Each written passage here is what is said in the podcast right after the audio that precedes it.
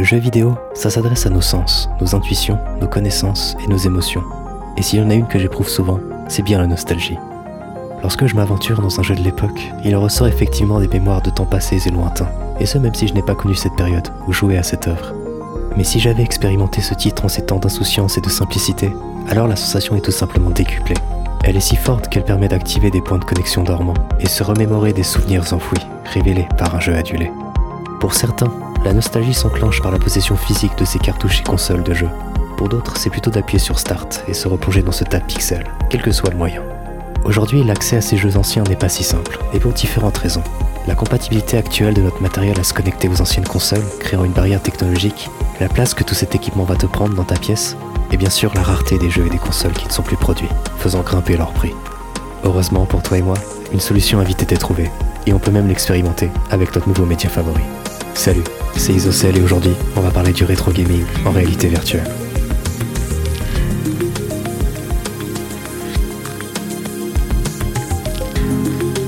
Nous sommes à un âge où le rétro gaming parle à la majorité des joueurs, que ce soit sur les titres de nos premières consoles de jeu, les nuits passées sur des MMORPG et peut-être déjà, pour les plus jeunes, nos premières sessions de réalité virtuelle. Pour ma génération, des titres comme Compound, Arcade ou encore Pixel Ripped sont des hommages directs à des jeux de notre enfance. Et au vu de leur succès, on remarque à quel point l'élément nostalgique est important, et ce, même en développant pour une technologie nouvelle. Cette nostalgie naît de plusieurs facteurs, qui nous font souvent dire haut et fort que c'était mieux avant. Mais pourquoi? La première raison, la plus évidente, est un souvenir, un peu tronqué, d'un jeu qui nous émerveillait, accompagné d'un environnement où tout allait pour le mieux. Nos premières années de joueurs.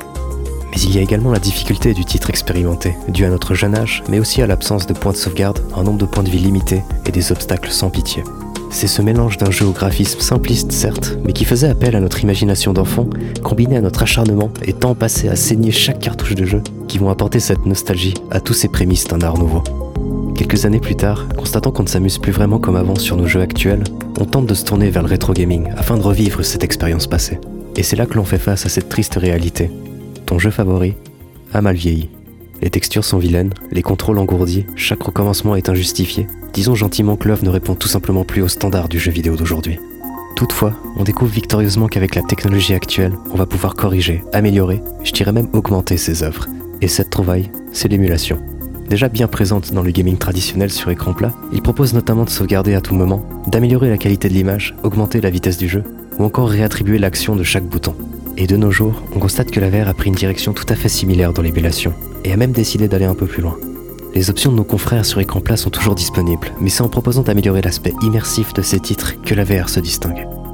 À l'époque des goûters, de la récré et des samedis à farmer, on pouvait s'imaginer dans les univers des jeux que l'on savourait.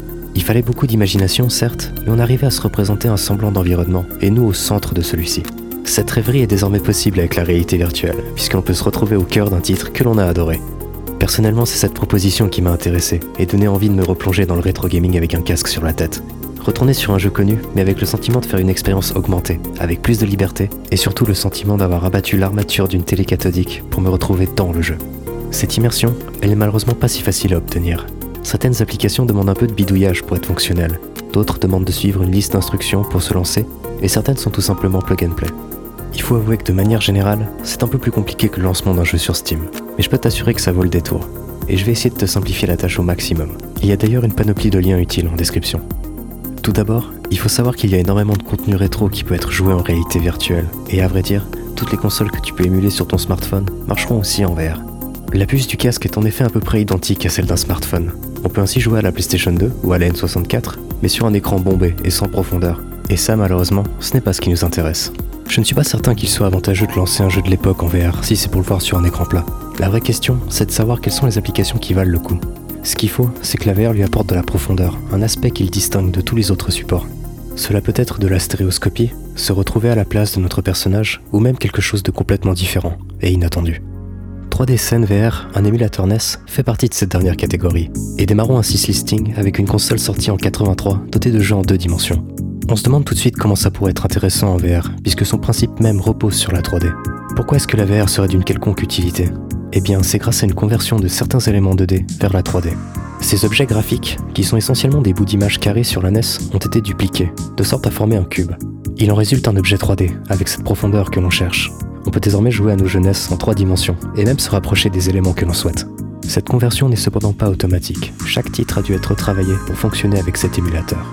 Et il y a tout de même 84 titres compatibles, qui comprend bien entendu toutes nos licences vénérées.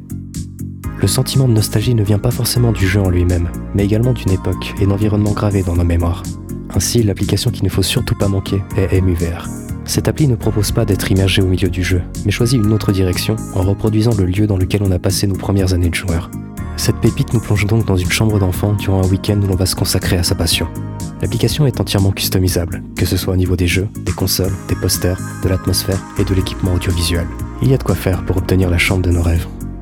Comme à l'époque, les cartouches de jeu sont à récupérer pour être insérées dans la console, approchées manuellement à notre TV cathodique. Si tu veux partager ces moments, tu peux également inviter tes amis pour des sessions multijoueurs sans aucun doute mémorables. Les finitions des sont exemplaires et c'est un de mes petits chouchous de cette vidéo. La mise en place est cependant un peu compliquée puisqu'aucun jeu n'est directement fourni.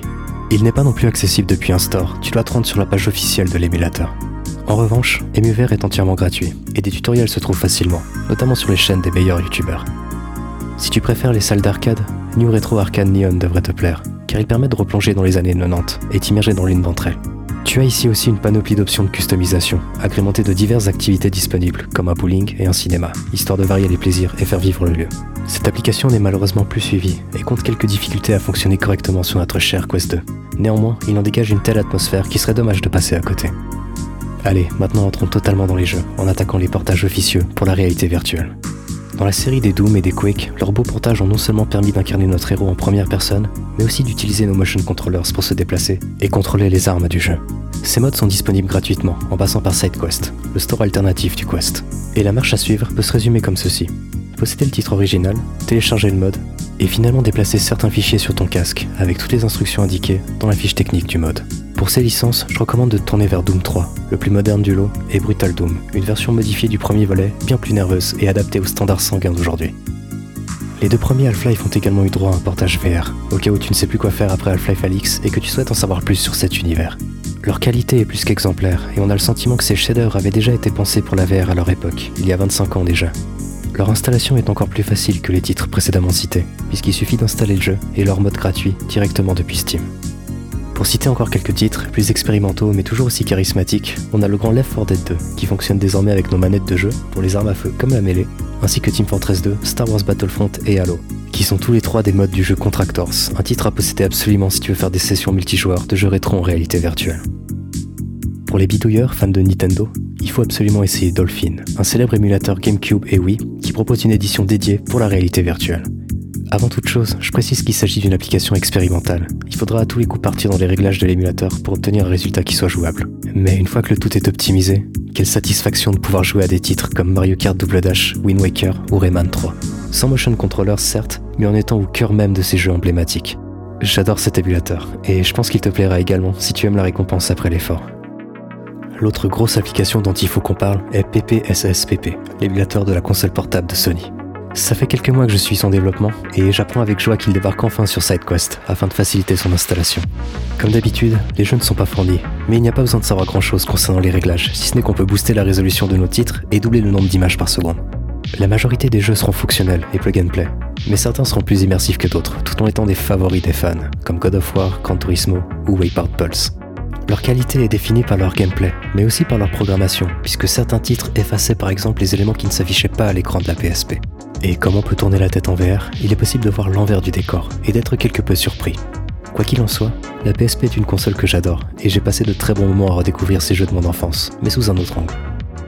Tu as déjà mon avis sur les expériences rétro VR qui sont identiques à une session sur écran traditionnel, mais je peux tout de même mentionner Sintra, l'émulateur 3DS. On peut en effet le lancer sur notre ordinateur et afficher l'image dans notre casque, en utilisant Big Screen par exemple. L'intérêt de la VR est d'utiliser le mode 3D de la 3DS pour avoir une impression de profondeur dans notre casque. On est loin du niveau des émulateurs mentionnés plus tôt, mais c'est la meilleure solution que j'ai trouvée pour jouer à Rayman 2 en VR, et ça me tenait à cœur. Et je pense que toi aussi tu as déjà certains titres en tête que tu souhaites absolument faire en réalité virtuelle. Jusqu'ici, on a parlé de l'émulation de consoles de salon classique, mais le rétro gaming, ça nous laisse aussi s'essayer au début de la VR. Expérimenter cette émulation permet de constater le chemin qui a été parcouru et peut-être comprendre pourquoi le média n'a pas décollé à cette belle époque. Je pense surtout au Sega VR qui ne s'est même pas commercialisé. Lorsque l'on essaye un des titres phares du casque, la raison paraît évidente. On a tout simplement l'impression d'être dans un PowerPoint. On comprend pas grand chose à ce qui se passe, du graphisme pitoyable, et surtout, l'envie de vomir s'installe après quelques secondes de jeu seulement. Alors, pour ta santé mentale, je te déconseille de t'aventurer là-dedans. Enchaînons sur une note plus positive, avec un pionnier de la VR, le Virtual Boy, l'essai de Nintendo dans la réalité virtuelle. Il est désormais difficile de se procurer un de ces casques, mais grâce à Virtual Boy Go, disponible sur SideQuest, on peut profiter des titres de la console, le tout avec un casque bien plus performant, résultant en une meilleure qualité d'image et réactivité. Je te conseille Wario Land, qui profite bien de l'effet de profondeur et qui est tout simplement un bon jeu. Ce petit tour des différentes expériences rétro touche à sa fin. Lorsque j'ai commencé à travailler sur cette vidéo, je pensais pas qu'il y avait autant d'applications orbitant autour du sujet, et ça a été un réel plaisir de les découvrir et de te les partager. Tout comme sur écran traditionnel, on constate que le rétro gaming est une composante du jeu vidéo, utilisée pour plusieurs raisons évidentes. Raviver les souvenirs d'enfance des plus anciens, réaliser un hommage à l'âge d'or du jeu vidéo, et constater le chemin qui a été parcouru pour arriver au résultat d'aujourd'hui. L'utilisation de l'élément nostalgique est ainsi des plus efficaces, peut-être même un peu trop. Mais je pense que la nouvelle technologie peut vivre en harmonie avec des hommages aux éléments du passé. La VR et ses nombreux titres à succès nous permettent de le contempler en ayant su tirer parti du meilleur des deux mondes pour le bonheur des nostalgiques, des passionnés et des nouveaux visages émerveillés.